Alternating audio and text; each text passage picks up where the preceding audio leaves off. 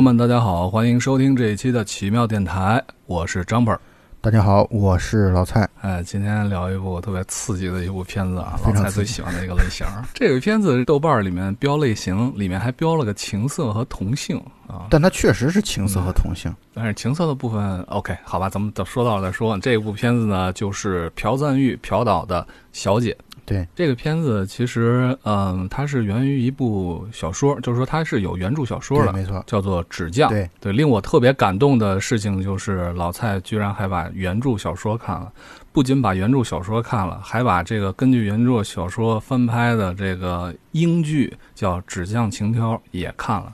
就为录这么一期节目。对，这录这期节目，确实我觉得付出的时间是精力特别的大啊。然后断断续续的把那个《纸匠》那本小说看了，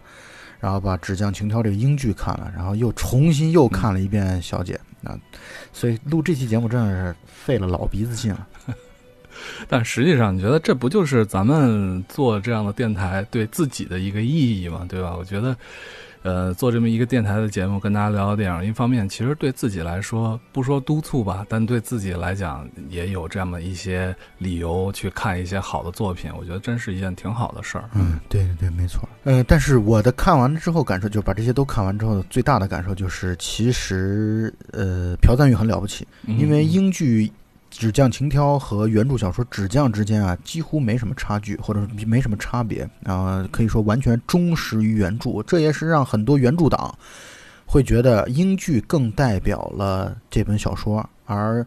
对，因此对《小姐》这部电影评价颇有微词吧，或者说评价不高。但是我为什么刚才说朴赞玉了不起呢？就是他竟然能够在这么一个极度精彩的故事当中生发出自己的特色来，做了大胆的改编，而这种改编呢，在我看来，其实可能更适合于电影的这样的一个题材和长度。而且虽然我没有看过他的原著啊，但是能想来，就是朴赞玉呢，在他的电影里面加了特别多的这种本土化的尝试在里面。而且就像江妹儿刚才说的，这个片子在豆瓣当中的那个标签啊，其中有一个标签是情色。我觉得原著小说和英剧啊，可以说跟情色这个词几乎没有什么关系啊。虽然它有一些情色的桥段，但是它不以情色作为一个主要的表现的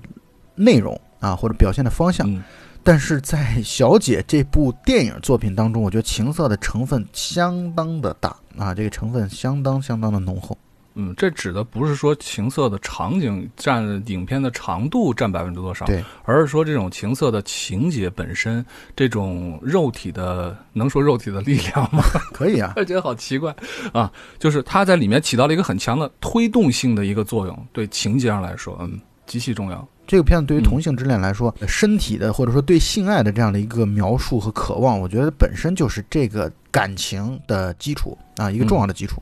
所以我觉得它变得更合理。当然，我是觉得它最后这个电影的最后的部分的那个情色，那完全是我觉得导演的恶趣味，就是完全是导演个人的喜好而已。你说最后一幕是吧？对对，你应该也挺喜欢的，我觉得，嗯，你用“野”这个字，我觉得还是挺准确的。好，算平手。啊，说到这儿，我就突然想到另外一部片子，其实也是这样，就是《色戒》。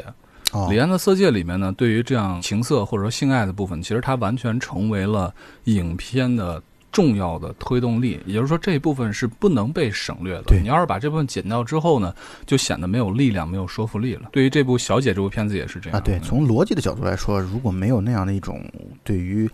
对方身体的渴望，他们的那个情也进行不下去。我觉得。对对对。那咱们先简单的就是从朴赞玉的这部电影开始聊起吧。在我看来，我觉得这电影其实分成两大部分。这是一个什么样的电影呢？这是一个关于欺诈的一个故事，或者说一个计谋啊，一个谋划的一个故事。这这个电影还有一另外一个名称叫《夏女的诱惑》啊，就翻译的名字叫《夏女的诱惑》。对，台湾翻译对，既嗯叫小姐又叫夏女的诱惑，其实已经从这两个翻译名当中，我们可以看到这片其实我的理解是，它是一种双女主的电影，然后一个是扮演小姐的角色，另外一个是扮演仆人的角色。而他们之所以能够产生这种主仆的关系呢，是因为这个小姐呢是拥有一笔很大的继承权，如果有人能跟她结婚啊，就触发了她的一笔大的继承权。而游手好闲的这片当中，何正宇所扮演的一个，就是我们姑且称之为骗子这样的一个角色呢，他就心生一计啊，他想要去找人去做小姐的贴身女仆，然后通过这样的方式来去内外加工的让小姐愿意嫁给自己，因此自己就能获得继承权。对，何正宇扮演的这个家伙就是一个江湖人啊，然后人称伯爵，但实际上他是一个假伯爵。于是他就串通了另外一个女主角啊，南书姬，然后他所在的一个姑且称之为盗窃团伙吧，这样的一个小集团，他们互相来，呃，相当于携手，帮助这个伯爵来完成他的阴谋。他的那个犯罪团伙啊，显然平时和伯爵，因为伯爵是个骗子嘛，那种游手好闲，然后东骗西盗的那种感觉。伯爵像是他们的一个长期的外线合作伙伴对，啊，就是经常给他们拉一些活儿。我觉得就是给给这个盗窃集团拉一个活儿。而南书姬，也就是这个片子当中的女主角演仆人的这个女主角，她是这个盗窃集团当中一个聪明伶俐的一个小姑娘。这个假伯爵，也就是骗子，通过呃一些个人关系啊，摸到了在这个一个大宅子里边儿有这么一个小姐，她需要贴身的女仆。呃，嗯就像我刚才说的，她有必要让自己和小姐产生感情，而需要这个一个女仆来去贴身助攻一下。我觉得她差差不多是这样的一种情节吧，或者说由头吧。所以这个片子的背景呢，大概就是在一战后、二战前，然后朝鲜半岛在日本的殖民时期。电影是采用插叙加倒叙的这样的一种叙述打乱的这种方式，所以呢，电影的一开始，她其实就像是一个普通的女仆去给小姐做下人下女的这样的一个嗯。桥段安排，一直到中间突然出现了那个何正宇的那个伯爵来了之后，哎，突然伯爵把他召唤到自己房间之后，伯爵露出了真面目，他们俩是老相识，啊，然后观众才能够看得到，哦，原来他们早就认识，并且其实女仆南书姬来给秀子小姐做仆人啊，做下女是他们早就计划好的事情、啊。这个计划好的事情就是来做下女啊，慢慢的获得小姐的信任之后啊，然后他那个意见能够在某种意义上讲，呃，去推动小姐的选择，让小姐顺理成章的成为他们所捕食的猎物啊。他们一开始的计划是这样的，或者给观众展现的计划就是如此的。首先，先说说这个计划的可实施性吧。这个计划为什么可实施呢？是因为小姐是一个无父母、无母的一个小姑娘啊，金敏喜所饰演的这个角色，她现在和自己的姨父生活在一起，任何有血缘关系的亲人全都已经故去了。所以呢，她在这样的一个大宅子当中，看上去衣食无忧啊，养尊处优的啊，而且生活条件非常的优渥，有很多的仆人来去服侍自己。可是小姐过得并不快乐，而她的姨父呢，又是那种特别，尤其越往后，大家越能够看得到，她的姨父是那种特别变态的一个老男人，所以对小姐的禁锢是非常非常严重和强烈的。所以他们这个计划的实施的可能性就在于，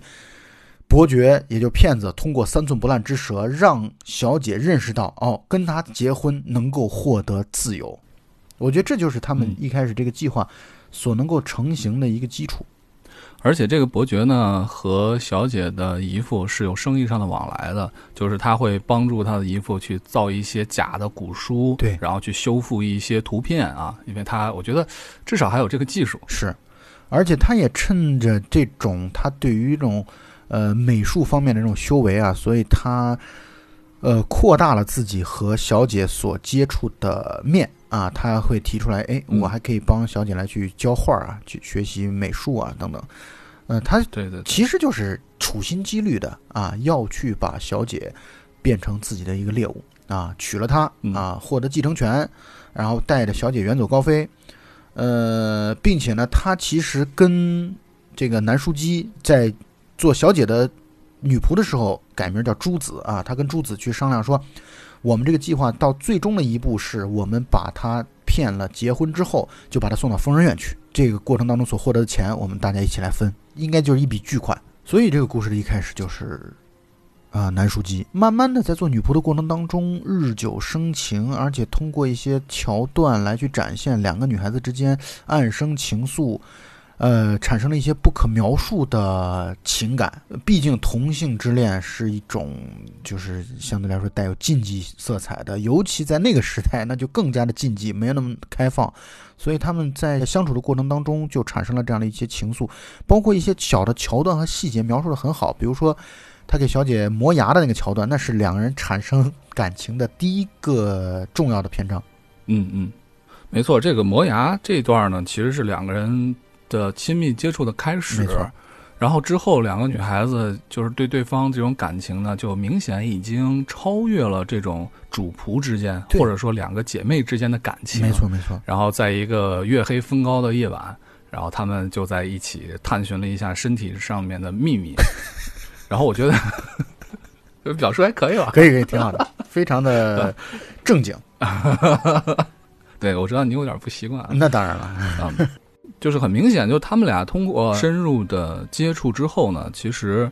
这个时候这种感情或者说爱情其实是已经是产生了的。但是呢，呃，南书记为了啊完成他的任务，那么一步一步的把秀子小姐呢推向伯爵。其实这个过程里面，在第一部分电影的第一部分的时候，展现出来两个人内心深处都有痛苦。有一段，这秀子小姐在质问竹子。说是不是一定要他和伯爵结婚？我觉得这一段桥段呢，金敏喜演的真的是非常非常到位，这种感情的这种迸发，这种禁忌之爱的这种痛苦，展现的还是挺到位的。而且他关键在于啊，从观众的视角来说，就一定是被这个剧作者所带领着的，会认为啊，他们这个计划就是要让秀子小姐。进到疯人院啊，然后结束掉。换句话来说，我们其实是能够体会到朱子内心的痛苦的，因为他已经对小姐产生了感情，可是为了金钱啊，为了逃离贫困的贫穷的生活。而去做一些昧着良心的，甚至如果再进一步的两人感情再升温的话，相当于把自己的爱人送到那个折磨人的一个疯人院当中去，所以他内心的痛苦，我觉得是我们从电影当中是能够感受和体会得到的。他也有很多的彷徨，他也有很多的犹疑，包括他会去警告何正宇不要对他妈小姐上下其手，把你那恶心的手从我的。喜欢的女孩身上拿开，我觉得他内心是这样的一种想法。嗯嗯嗯。所以在第一段当中啊，其实呃，塑造的金敏喜这个角色，也就是小姐这个角色，就是像伯爵口中所说的那样，是一个傻白甜，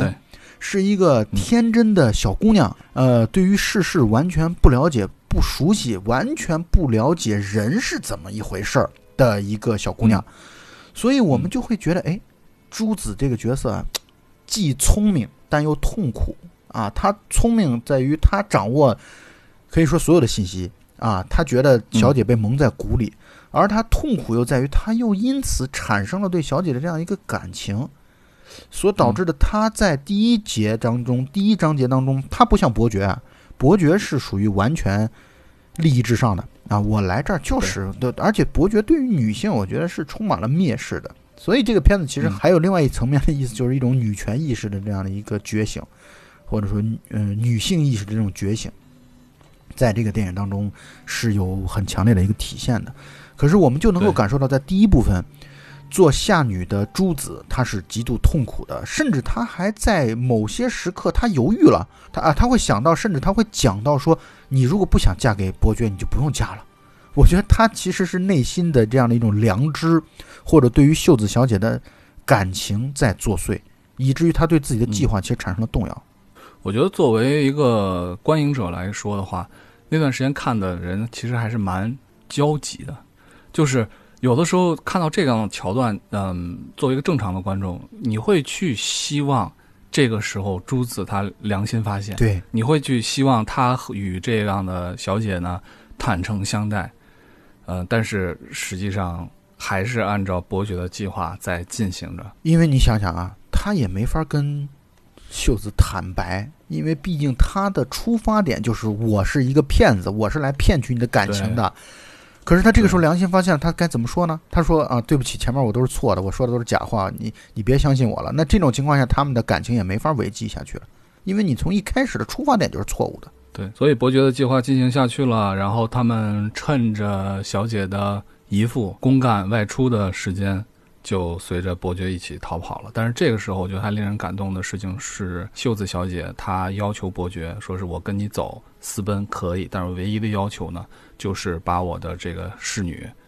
也一起带走。”于是他们一行三人就应该到了日本。然后呢，匆匆的举行了婚礼。然后接下来的时间里面呢，伯爵就一直为了小姐的继承权、她的财产转移的问题在忙活。终于有一天呢，就来了两个疯人院的医生，然后和朱子，就是这个南书记来聊天，聊了解小姐的情况。最后呢，三个人终于到了疯人院，应该是精神病院的门口。但就在这个时候，我靠，我觉得炸裂的事情出现了。对，大的转折出现了。对对，还挺刺激的。我看这儿的时候，我觉得还挺挺刺激的。嗯对啊，这就是剧情当中牛逼的地方嘛。对对对对对，在这个时候呢，原本是应该被送到精神病院的小姐，很冷静地站在一边，面带微笑。然后医生们上来把南书基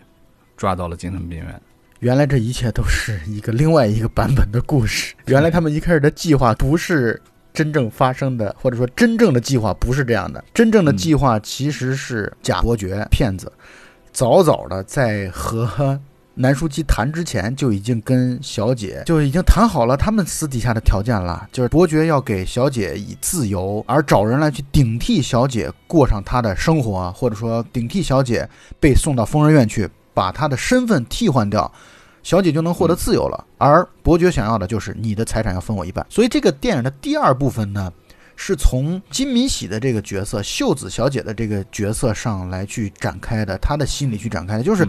第一部分，我们都会觉得秀子是一个傻白甜，但是到第二部分的时候，你会发现完全颠覆了这一点，秀子根本不是像我们想象的那样的一个小白兔。对，反而是南书基被一直蒙在鼓里。没错，而且我看到这儿的时候，仔细想了想啊，这个伯爵啊，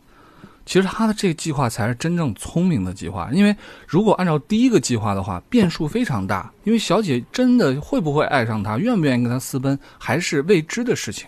但是呢，他的第二个计划，从他的这个角度来看，真的成功的几率更大。呃，换句话来说，第一个计划其实它还需要有一些感情的推动，可是第二个计划它完全不需要有任何的感情，你只需要有利益就行了。对，所以那个剧情的翻转的时候，我觉得其实还是挺让人惊掉大牙的，挺酷的。那个故事做的很棒，当然这也是原著小说的这个故事，在这部分来说没有区别。但是呢，其实，在第二部分刚开始的时候呢，也像我们刚才讲的啊，这个真相仿佛是大白了，但是事情呢又不像观众想象的那样按照正常的发展。然后南书记就是这样如此这般的被送到精神病院，然后小姐就真正找到她的自由。其实完全不是这样的，这里面呢又套了一层阴谋。没错，所以我觉得电影好看在哪儿呢？啊，或者说这种类型好看在哪儿呢？好看在于计划很多时候是冷冰冰而残酷而理性的啊。计划这种东西本身是特别的刻板的，可是很多时候计划的失败或者计划的调整、计划的变化，那都是因为人是感性的，人是有感情的，所以人在这个过程当中会把自己的情绪带入进去。你的一个计划有的时候进行不呃，不像完全一开始计划的那样来去进行的原因是在于人的不可知，人的不可控啊。就是我们嗯，表面上看上去我们是按照这样的一个计划来去进行的，但是你会发现，哦，原来有的时候人的感情因素会非常大的影响到了这个计划的进行。嗯，所以在第一段的故事当中，第一段都是一个讲的是一个骗局，但是里面唯一一个是真实的事情，就是两个女人之间的感情是真的。这个在第二段呢就展开了，就是实际上他们俩真的是互相相爱了。说到这儿，我们得先说一下这个秀子小姐的背景啊，而且这个背景呢，真的让人细思极恐。就是她是父母双亡，一直跟着自己的姨妈和姨父在生活着啊。在原著小说当中，她是跟着舅舅在一起生活着，而她舅舅是一个相当于对她母亲很不好的那种特别严厉、变态的一个男性，而这个片子当中的嗯姨父则是更加的变态。就是他的姨父像是一个学者一样啊，或者说一个书商一样啊，他是那种古书的，尤其是古代色情书籍的一个收集爱好者，他把这种嗯绝版了的，或者说非常少量的这些色情书籍收藏来了之后，进行一些修复工作啊，进行一些配图工作，并且把这些书再高价的拍卖出去。我觉得他的工作对于这个姨父来说，很多时候工作就是这样的一种过程。而秀子小姐在这个过程当中扮演了他的秘书啊，帮他整理书籍，同时还帮他开展了一项业务。秀子通过那种甜美的女声来去朗读，甚至是表演情色小说当中的一些桥段，来获得老男人们的欢愉。我觉得这成了自己姨父的一项业务。又提到了欢愉，呃，对，是的，是这样。其实这一段呢，也就解释了第一段当中，嗯、这个小姐和她的姨父会面为什么总是感觉那么的神神秘秘，就是因为呢，她在这样的一个老男人的朗读会当中扮演刚才老蔡所说的这样的一个角色。其实这一段啊，我觉得金敏喜的表演呢，特别特别的精彩。啊、非常精彩。嗯，怎么说呢？其实是很变态，而且呢，我觉得从作者的角度来说，这是一个特别讽刺的一个场景。一群穿着燕尾服、穿着西装的中老年男子，道貌岸然的，然后坐在一个朗读的大厅围坐着，然后前面呢就是秀子小姐。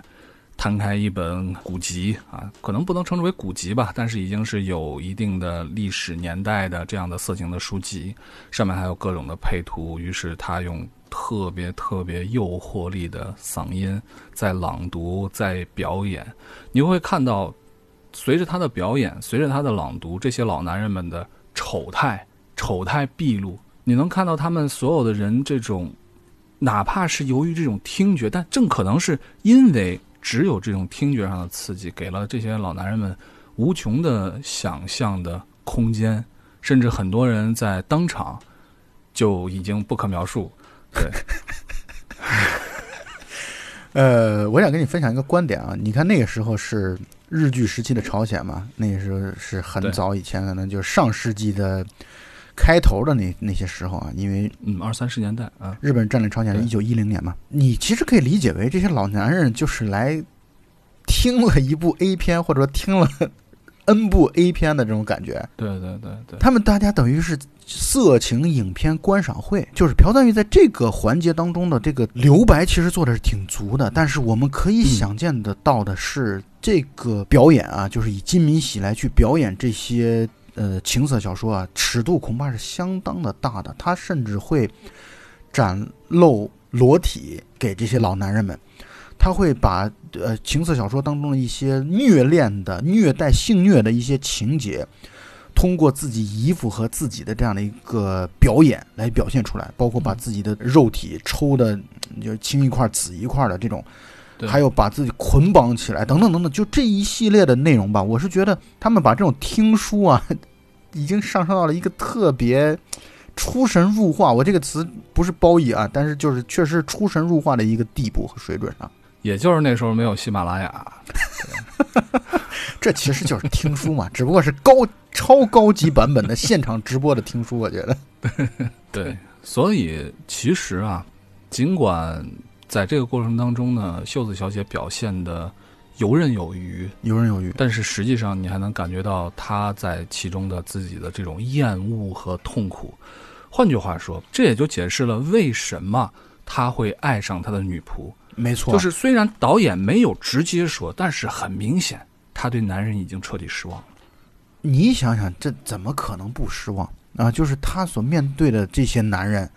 可以说身上的标签有虚伪、淫荡、呃猥琐啊，全是一些嗯负面的词语。在我看来，就在这个里边的，他所见到的丑恶，而且你也知道，这是他是有一个阈值存在的。随着这些老男人们越听，他们可能对于这种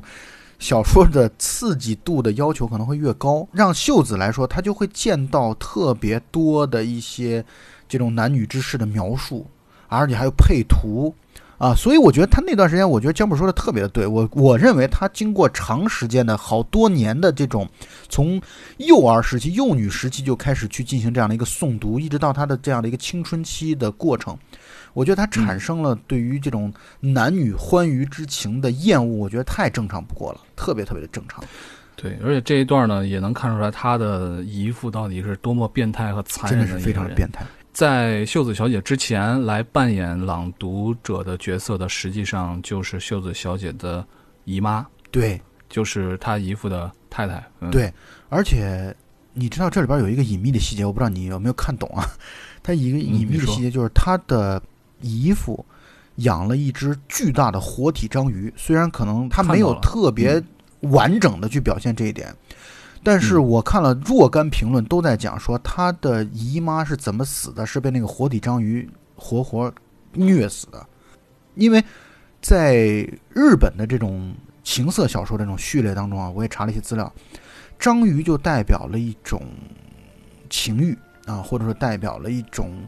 那种变态的情欲的感觉，因为你看章鱼的触角黏糊糊的感觉，我不知道你对有一个画面有没有印象啊？就是在秀子小的时候，她相当于是做自己姨妈的一个接班人的声优，对她姨妈以前去给这些有钱的男人们去诵读这些呃色情小说，然而秀子等于接了自己姨妈的班。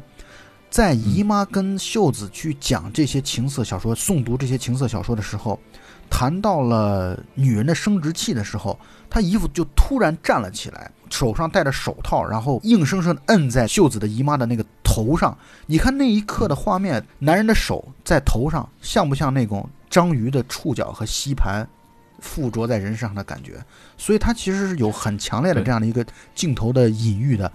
就是讲他的这个姨父是一个性变态，真的是一个非常变态的一个一个人，而且应该啊，就从我们从看电影的过程当中能够感受到，他姨父应该是一个性无能。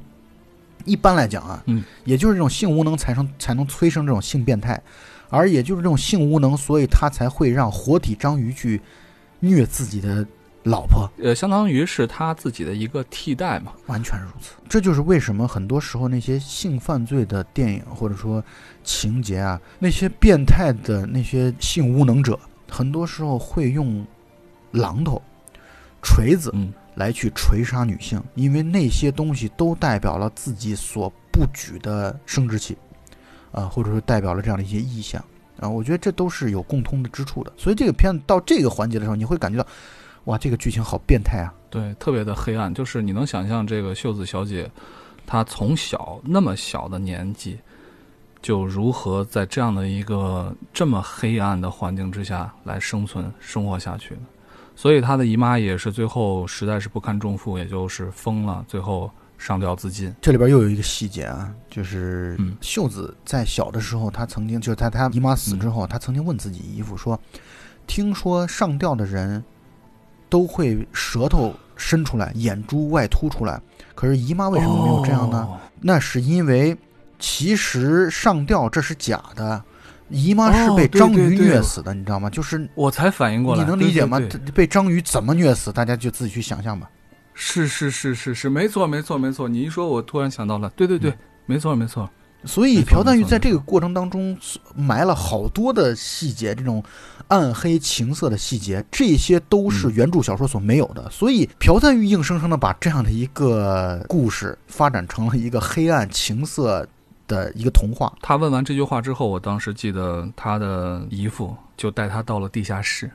对，实际上。让他地下室里面看到了一些东西，到底看的是什么？当时也没有说。地下室里有什么？当时也没有说。但是这件事情呢，就成为了秀子小姐内心中最大的恐惧，包括她的姨父的图书馆，这些呢，都是她内心里面最恐惧、最阴暗，或者说是最害怕的地方。我们都能想见得到啊，他姨父这样的一种变态的类型，一定会在地下室当中放很多一些人体器官呀，养的各种各样的奇怪的生物啊，等等等等。这片子获得了好像在美术方面啊，获得很多的极大的赞誉，就是因为他对于这个这种阴暗的、阴郁的这样的一个环境环节所投入的心力是巨大的。这也就是在美术方面，它比英剧真的是高了不知道几个档次。在 英剧当中的那个大宅子的描述就是很小儿科的，可是，在电影当中，这个大宅子本身阴森恐怖，我觉得做的特别的好。你说到这个，我突然想起来，你有没有这种感觉，就是？我回想了一下啊，它的第一部分和第二部分的色调是有所区别的，有所不是说它区别的调色上有所区别，而是说在看第一部分的时候，你会看到整个的场景里面有很多很多的绿色，然后下着雨也是都是绿色，然后外面的树也都是绿色。到第二个桥段的时候呢，它的这个色彩就和第一段呢是区别还是蛮大的。那是因为在第一段当中啊，其实我们能看到的是成年的小姐。成年的小姐呢，虽然这个宅子看上去有点阴森、有点恐怖，但是成年小姐她生活的环境本身是有窗户的，是有阳光的，啊、你是能够感觉到正常的生活的秩序。但是第二段的一开始讲秀子的成长史的过程，我感觉给的镜头大多数都是在室内的、地下的、阴暗的这样的一些，甚至一种潮湿的那样的一种，让人压得密不透风的那样的一种场景，所以你就会觉得更加的恐怖和黑暗。嗯，没错没错。所以我们也能够想见到，当假伯爵也就骗子来跟秀子小姐谈出逃的时候，我觉得对秀子小姐来说，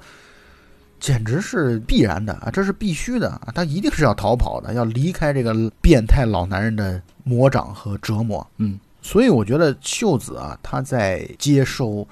这样的一个计划的过程当中，我认为她会比第一段当中的南书记同意这个计划的可能性要更大，因为他是忍受了十余年的非人的折磨啊，所以他痛恨这个地方，他想早日逃出这个地方，我觉得太正常了。而南书记更多的是一种。就一个是趋利，一个是避害。那对于趋利和避害来说，那当然避害的级别会更高了嘛。对，但是就像江波刚才说的，第一段当中一切可能都是谎言，都是计划，都是预谋。可是两个女人之间的情愫暗生却是真实的，却是真实存在的。而这种真实存在就意味着它是一个互相的过程，既有仆人对小姐的情愫，当然也有小姐对仆人的女仆的这样的一个情愫。而且我还想再多说一点的是。看上去小姐好像一人之下万人之上啊，应该在这个宅邸当中应该是权力第二高的人啊。当她姨妈去世之后，但是你会发现，因为她从小就长在这里，而这个宅府的实际控制者是属于她的姨父的，所以她在这个宅府当中的生活地位也并不高。那些仆人很多时候是盯梢他的、管理她的，所以他在这个宅子当中可以说生活的特别的压抑和痛苦，甚至说是麻木。以至于他能够不动声色地表现出一种傻白甜的小白兔的一个模样。尤其是里面那个女管家，对特别恐怖。那个女管家呢，其实是这个片子当中也交代了，女管家其实是他姨父的前妻。他姨父娶他的姨母呢，纯粹是出于钱，以及姨母是一个日本人。朝鲜姨父娶了日本姨母，抛弃了自己的发妻，就是纯粹因为出于对于地位和金钱的追逐。但是他跟他的前妻并没有完全分开。那个管家呢，女管家就是他姨父的前妻，并且两人其实还是同床同眠的。所以在这个地方啊，这也是为什么开始的时候说朴赞玉他对于这个片子的本土化做的特别的到位。其实，在这个里面，这一个小的情节，这他的姨父为什么千方百计想变成一个日本人？我觉得这也是朴赞玉对他们自己的民族性、对他们那段历史的一个审视。对，伯爵其实问过姨父啊，你为什么想要做日本人？为什么你对朝鲜是失望的？他里边也谈到了懦弱啊、什么屈辱啊、什么什么等等等等一些贬义的词。他认为朝鲜人是没没有希望的。我觉得这其实代表了当时的一大批的朝鲜人的想法。第二段里面的故事的发展的脉络和第一段其实是吻合的，但是它的角度不同，就是从秀子小姐的角度再重新的演绎了一下这样的故事。在第一段当中呢，秀子小姐一直在蒙在鼓里的，但是第二段当中，秀子小姐是洞若观火，就是她的女仆在想什么要做什么，其实她是一清二楚的。但是在这样的过程当中呢，其实她也慢慢明白了她的女仆其实对她来说，或者她对她的女仆来说，两个人之间的感情。所以，当他真的在确定他的女仆还是希望他和伯爵要结婚的时候，那个时候，其实他的内心已经崩溃了，他去做了一个决定，那就是自杀。但是从另外一个角度来讲，这个片子当中对于人的这种复杂性和矛盾性，我觉得展现的也还是挺充分的。而且，如果你看了原著小说的话和英剧的话，你会发现在这个片子当中啊，虽然中间部分描述的秀子在大宅子当中的生活是阴暗、暗无天日的。虽然是这样的，虽然把人性的黑暗和变态讲得很强烈，但是你会发现整体的剧情来说，它是一个充满希望的一个场景，或者说充满希望的一个桥段，或者充满希望的一个故事。呃，为什么这么说呢？他到故事到发展到最后的时候，是竟然是朝着好的方向，就是呃两个人一旦产生了感情之后，其实都朝着一种真诚的希望和对方生活在一起的这样的一个方向来去进行的。所以秀子她的心态发生了几层的变化。第一层呢，就是她一开始是安然于自己的计划的，他也愿意把这样的一个自己完全不认识的女仆送到疯人院当中，替代自己的身份。啊，完全让他承继了自己的姓名、身份、背景等等等等，而抛开自己的过去啊，转向新生活。而他第二段，就像姜博刚才说的，这段自杀的这段戏，其实就代表了他产生了对于女仆的这样的一个情感，以及产生了对于这个计划的正义性的这样的一种质疑和怀疑。但他又没走投无路，怎么办呢？那他只能结束自己的生命。到第三个心理层面的变化就是。他们决定转守为攻，他们不愿意被这个计划牵着鼻子走，不愿意让这个计划非得非此即彼，就是不是我去疯人院，就是你在这个宅子当中变疯，没必要。我们可以共同联手的女性意识觉醒，对抗这种男权的社会。我觉得这个片到最后的时候，我觉得这个女权意味非常的足。有点末路狂花的意思啊！对对对，就是两个女人的真正的感情呢，其实完全坦诚相待的时候，就是她自杀的那一段。我觉得这一段呢，朴丹玉也加了好多自己的恶趣味。呃，你还记不记得？呃，女仆呃，就是朱子，她在想要把秀子小姐呢从绳索上救下来的时候，然后在中间非常懊恼的松了手，那段没把我笑死。应该这么说啊，就是在这个戏剧性的自杀的桥段，画风就变了，突然画风就变了，就后面看的人非常愉悦。没错，就是换句话来说，黑暗是属于过去的，而未来都是光明的。我觉得啊，我总我小结了一下啊，我为什么喜欢盖里奇，喜欢昆汀，喜欢朴赞玉，就是因为他们几乎从来不会。就是他们在讲人性的阴暗的同时啊，但是从来不会让你把这种人性阴暗到像伊甸湖这样完全不给你任何的生的希望和机会。就是他永远在剧情当中会把最终人性当中那些善的啊，或者说善能战胜恶的那些东西。最终会展现出来，也就是恶，嗯，也许会压制善一段时间，可是最终呢，胜胜利是属于善良这边的，或者说胜利是属于我们观众希望的这一边的。我觉得他们就是特别聪明的，会去表现观众想要看什么的东西，他不会让你压抑的不得了啊！就看完一个片子之后，压抑的一塌糊涂啊，就无处抒发的这种感觉。所以我觉得你刚才描述特别的准确，就是。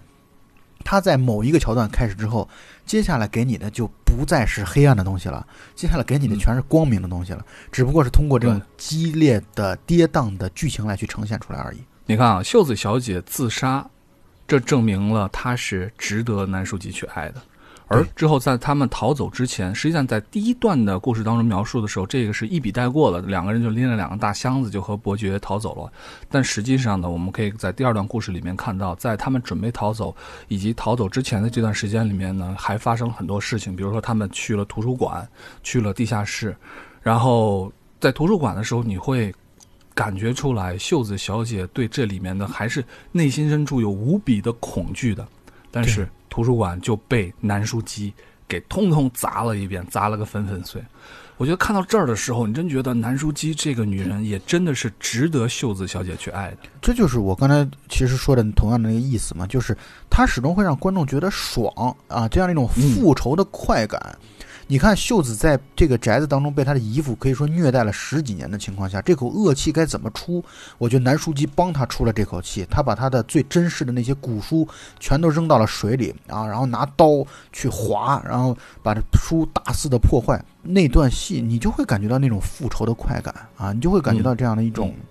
就被人欺压了之后，我一定要还回来，我一定要以牙还牙，我一定要以眼还眼。而且其实我们那个时候也在想，哎，那应该把它地下室也倒个稀巴烂。但是会发现这个地下室在后来的剧情当中是有用的啊，所以不倒它也是合理的。这个里面呢，可以看到啊，当南书记开始来破坏这个图书馆的时候呢，秀子小姐是一愣的开始。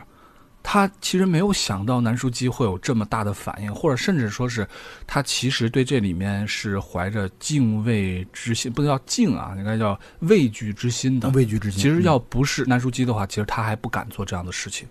但是你会看到他，在他看着南书记在毁坏、破坏图书馆的时候，他的眼神当中是闪着光亮的。没错。所以，两个女人啊，从自杀那场戏结束之后，我觉得他们俩哎变了。两个人心在一起了，两个人都互相的交了底儿，知道了他们这个整个的计划和过程。他们决定叛变这场计划啊，他们决定要去书写自己的故事。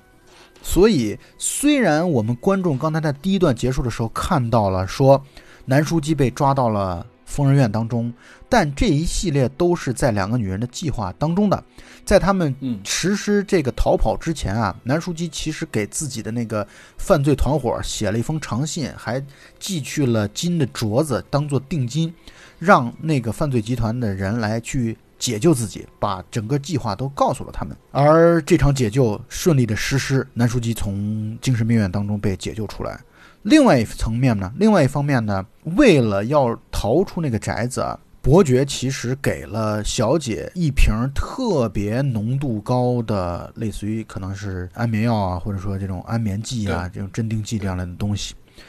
所以其实第三段当中啊，或者说第二段的结末尾部分啊，相当于被蒙在鼓里的人变成了伯爵了。所以如果要说三段的话，看上去在观众看来啊。看上去，第一段被蒙在鼓里的是小姐，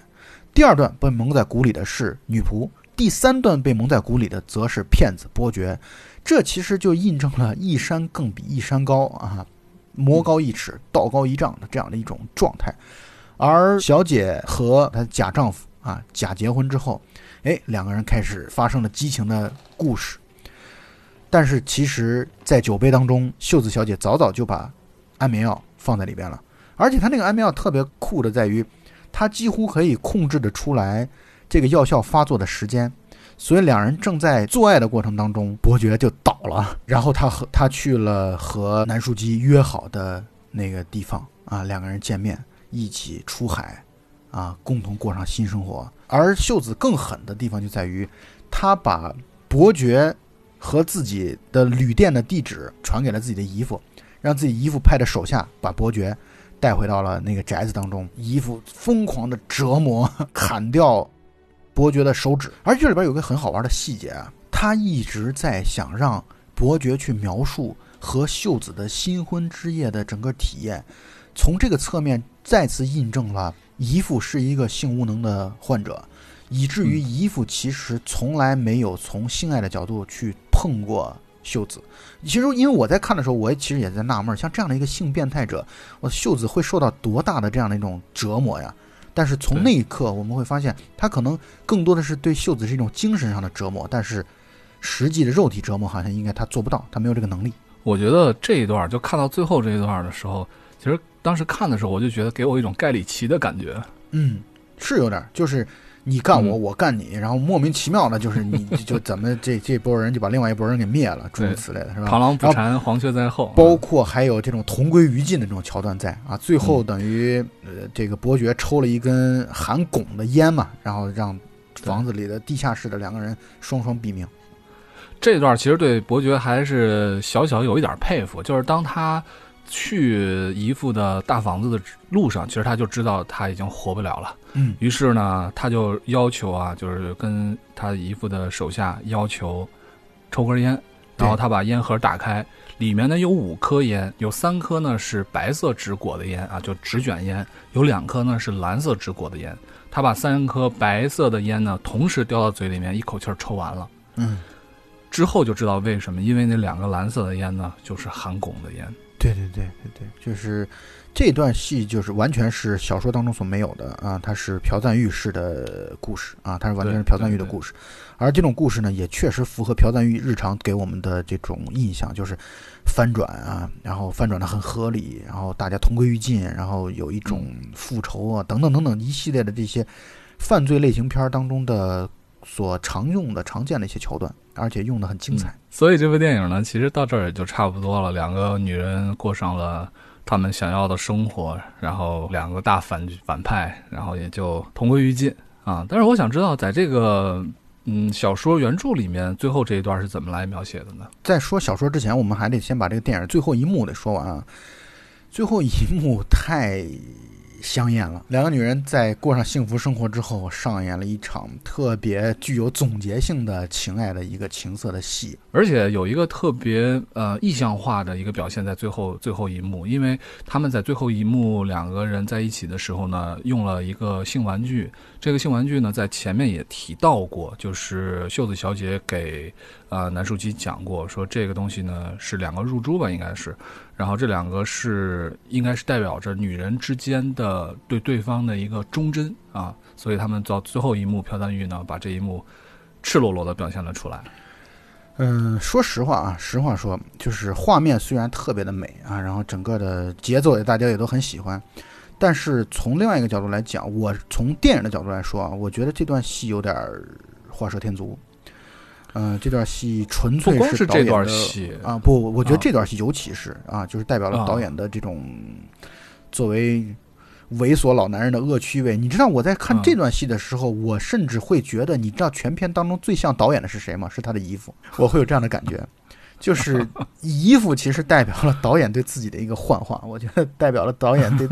就当然我说这话没有对朴赞玉导演不敬的意思啊，但但至少我看的时候我是这样的一种观感。我我觉得可以这样理解，我觉得可以理解为，呃，朴赞玉用姨父这样的一个角色，其实他也是一个自我的一个批判，或者说对对一个年龄阶层啊，或者这么说是不是打击面有点大啊？反正可能是带有一个自我审视和批判在里面。对，但它并不是对年龄阶层啊，就是对群体阶层啊，或者说对群体的这样的一种批判。而且这一类的人真的是可能是为数不少，在某种意义上讲，猥琐的、油腻的这样的一些中老年男人们啊。嗯，朴赞玉显然是属于他们其中的。但是这这不就是做导演的好处吗？你做导演不就能夹带私货吗？那做导演很多时候就是能把自己的一些。内心隐秘的一些想法，通过画面、通过故事来去展现出来。我觉得这也是做导导演的特权。我们我觉得这也无可指摘吧。他也没伤害谁，或者说他也没他也没迫害谁，对吧？但是有的时候确实，你说从导演的角度来说，那真的包括从演员的角度来说，有的时候真的是会有一些恶趣味的存在。比如说《巴黎最后的探戈》的时候，马龙白兰度就是真正强奸了女主角的这个这个戏啊。确实，我觉得这都是影坛当中的丑闻啊。其实你会不会觉得他在地下室啊，就是两个老老男人之间对决的那场戏，我觉得有点有点多了。我觉得那个倒还好，好就好在，因为他必须得要有一个，那就结尾，他必须得要有一个结尾，就他必须得对这两个人有所交代。这交代就是你如果没有这个的话，那他恐怕这故事就没完了。这个故事，那可能这个他作为姨父，他就要把自己的摇钱树必须追回来，而且这也是一种屈辱啊。而对于伯爵来说，那就更是自己骗术生涯遭遇的最大的滑铁卢。他肯定不能善罢甘休啊，所以让两个男人就那么的死掉，我觉得这等于这故事就完结了嘛。嗯。而且就像你刚刚说的，它就是女主角两位女主角的最大的胜利嘛。其实这个片子里面啊，观看观影过程当中呢，你会发现中间有一些细节还是非常令人称赞的啊，比如说绳索的细节啊，比如说。呃，他会有一个小姐的画像，那画像会有一些奇妙的变化。再比如说，他们在互相袒露心迹的那个樱花树，很大的一棵樱花树，是一棵双生树，等等等等，很多的细节，包括在第一段故事描述和第二段故事描述，呃，双方呢有不同的细节的相互的呼应。我觉得这些呢，对于一个观影者来说，是一个很提升观影感受的一件事情。而且啊。我们刚才谈的这个特别的，其实是很简略、很潦草的。就是你如果去看的话，看多遍的话，你一定会发现很多的大量的丰富的细节，包括一些细思极恐的东西。就包括我们刚才其实浅浅的谈了一些，比如说关于章鱼啊，啊，关于那个珠子啊，啊，关于地下室啊，等等等等这样的一些意象啊。我觉得很多东西，你如果在仔细观看的过程当中，会有特别多的收获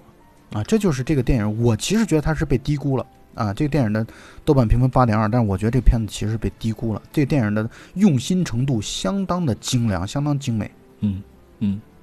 而且画面也很好看，就是咱们刚前面也提到过啊。我觉得这个对于观影来说还是挺重要的。而且你知道金敏喜啊，他是韩国的著名的洪尚秀导演啊，当然也有翻译成洪长秀啊。洪尚秀导演的御用女主角，也是洪尚秀导演的情人。她在洪尚秀的文艺片当中啊，饰演了无数的这种文艺的女性。但是在这个片当中啊，金敏喜全裸的时候，我觉得我都惊了。我觉得我在想，平时的那样的一个文艺片女神，然后在这片当中袒胸露乳的，这个真的是这个，因为。这个片子在当时招募演员的时候，朴赞玉当时在招募演员公告当中明确说了，叫做无条件的裸露戏，就是你如果不接受这种无条件裸露，就是比如说导演说让你脱衣服，你还在质疑扭扭捏捏说为什么要脱呀？这段戏能不能不脱呀？等等，如果你有这种要求的话，剧组就免谈。我觉得这片子一开始在选角的时候就挺霸气的，但金敏喜凭着这个片子拿到了好些大奖，包括韩国最大的这个青龙奖最佳女主角。她确实，姜木刚才也说了好几次，她在这个片子当中的表现真的挺充沛、丰富的，而且也确实在荧幕之前展现了自己的身体。当然，我是觉得我们在说这件事儿的时候，真的是确实啊，真的是站在一个欣赏的这个一个角度来去说这个问题。虽然最后一段戏稍微显得有点刻意啊和没有必要，但是从前边的戏来说，这些裸露、这些暴露。啊，这些情色的桥段，我觉得是对情节是具有非常强烈的推动的东西，呃，不能缺少。对于我个人而言啊，在看第一部分戏的时候呢，我其实对于秀子小姐这个角色并不是很喜欢，甚至对于金敏喜这个里面的扮演呢，我也并不是特别喜欢啊。主要的注意力呢，都集中在南淑熙这样的一个角色之上。但是当看到第二段戏的时候，才能真正的把握到。金敏喜在演演绎秀子小姐这个角色过程当中的这样的一种张力，特真的特别棒。就像我们刚才说的嘛，这个片子为什么值得多次观看嘛？就是你看到第二段原来剧情是这样走向的时候，你会特别想要强烈的想要去，哎，我再重新看一下第一段，当时他到底是怎么表现的，是吧？所以电影其实说到这些就差不多了。我挺想知道，在小说原著当中啊，你不是说这个第三个部分其实讲的还蛮多的嘛？那么他在第三部分都说了些什么呢？他其实这样的，就是前面的桥段都是差不多的。那小说是完全分成三个部分的，其中第一部分呢是完全站在就是仆人的这个女仆的这个角度啊，他的女主角的名字叫 Sue，啊，这个翻译成苏。这个女孩，她去做仆人，她其实是一个小偷啊，惯偷。她从小是被一个叫萨克斯比大娘抚养成人的，他们在这样的也就贼窝当中长大的。而第二段呢，也依然是有一个做小姐的莫德小姐啊，在那个大宅子当中，只不过不是跟姨父生活在一起，是跟自己舅舅生活在一起啊。这些部分都和现在的电影没什么大的区别，两个女人之间也产生了这样的一个同性之情。我觉得都没什么大的区别，区别就在于这个故事会比我们的电影更加复杂，在引入到了他的贼窝当中的描述，就是这个萨克斯比大娘养他的大娘才是真正这个故事最幕后的 boss，你知道吗？哦，这一切的仆人被送到精神病院顶替小姐的身份，这都是伯爵在英剧当中或者在原著小说当中叫绅士。这都是绅士和他的养母所串通好的，他们就是要把他扔过去，扔过去之后来去获得小姐的钱。你知道这是为什么吗？原因是在于这个小姐像是一个私生女，小姐当时出生的时候就是在这个贼窝出生的，而这个贼窝出生的原因是因为她的母亲，这个小姐的母亲啊，她是跟别人私通生下的孩子。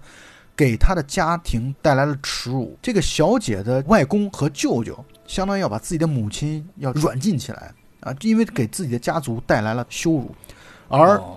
他的母亲就在这样的一个贼窝当中把他生了下来。然后紧锣密鼓的剧情就交代说，哎，他的外公和他的舅舅来去抓人了。那么这段时间该怎么办呢？萨克斯比大娘啊，她是平时是一个靠抚养很多穷人家的孩子来去过活的这样的一个女人，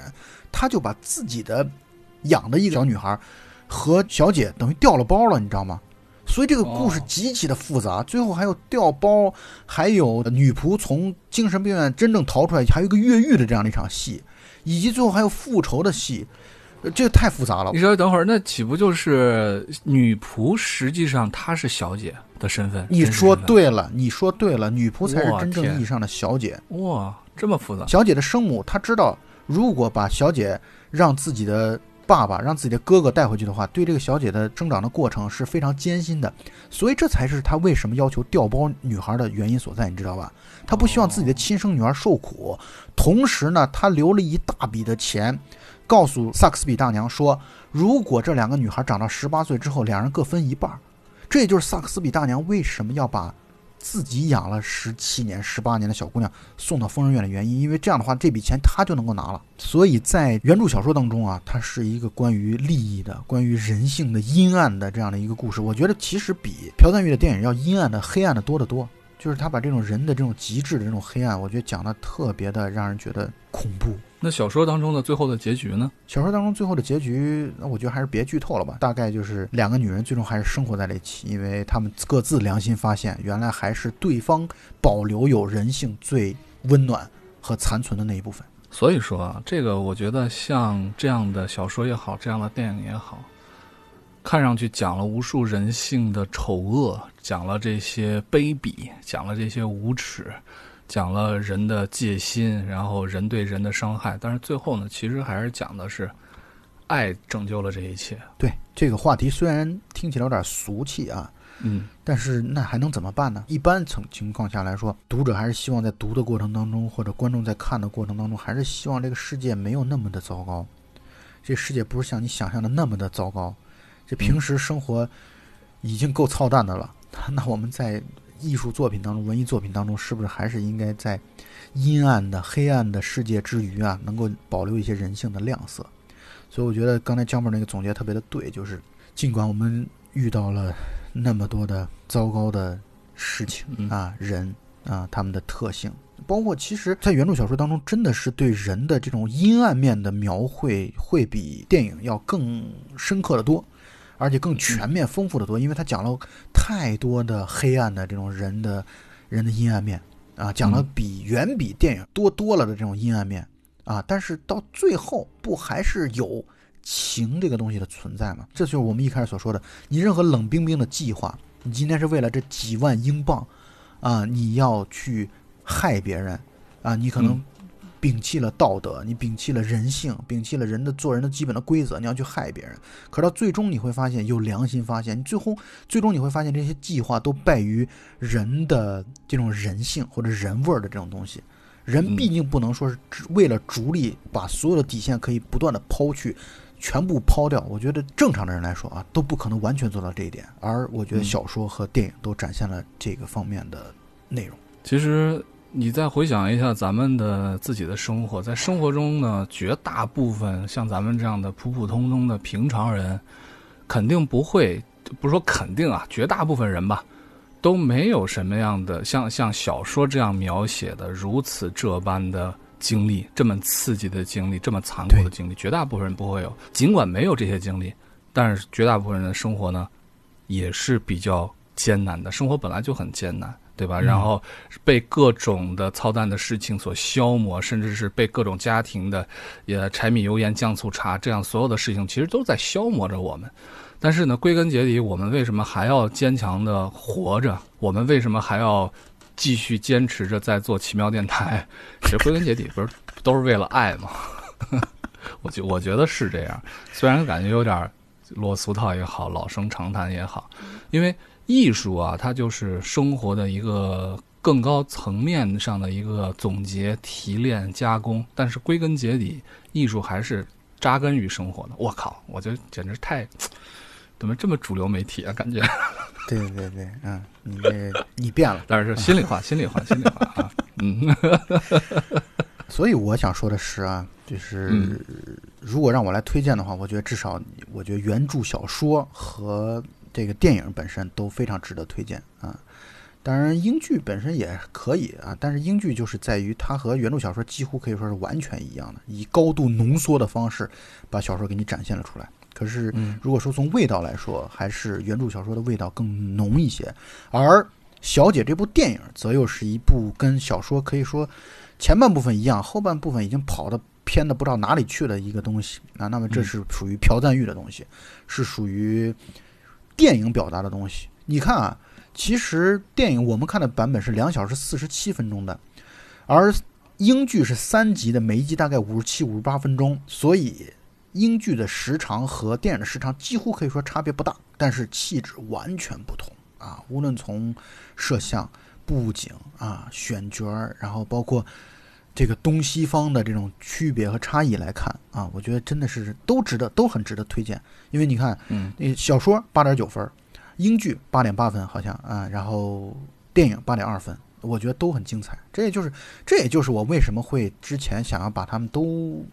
一网打尽，都来看一看的原因所在吧。我总觉得哪一个缺了，哪一个没看，就老觉得心里边缺点什么，就是觉得说说谈这个故事有点心里边没底儿。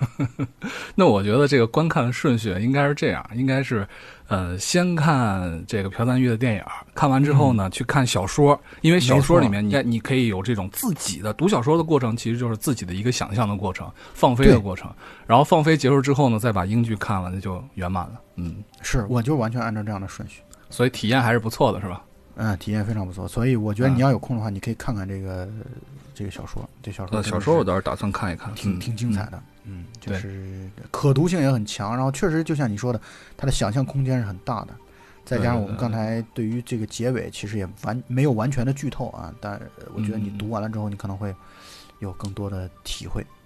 嗯，那我们今天就对于这样的一部电影以及引申出来的纸匠啊，纸匠情情挑，英文名应该是 The Handmaiden。这个小姐的这个英文名叫 The Handmaiden，就是下女的意思啊。纸匠是另外一个名字。对，纸匠他的那个英文叫 Fingersmith，然后因为他在做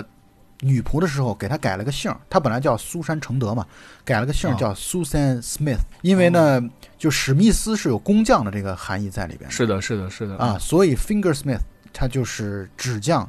纸匠是什么意思呢？纸匠指的就是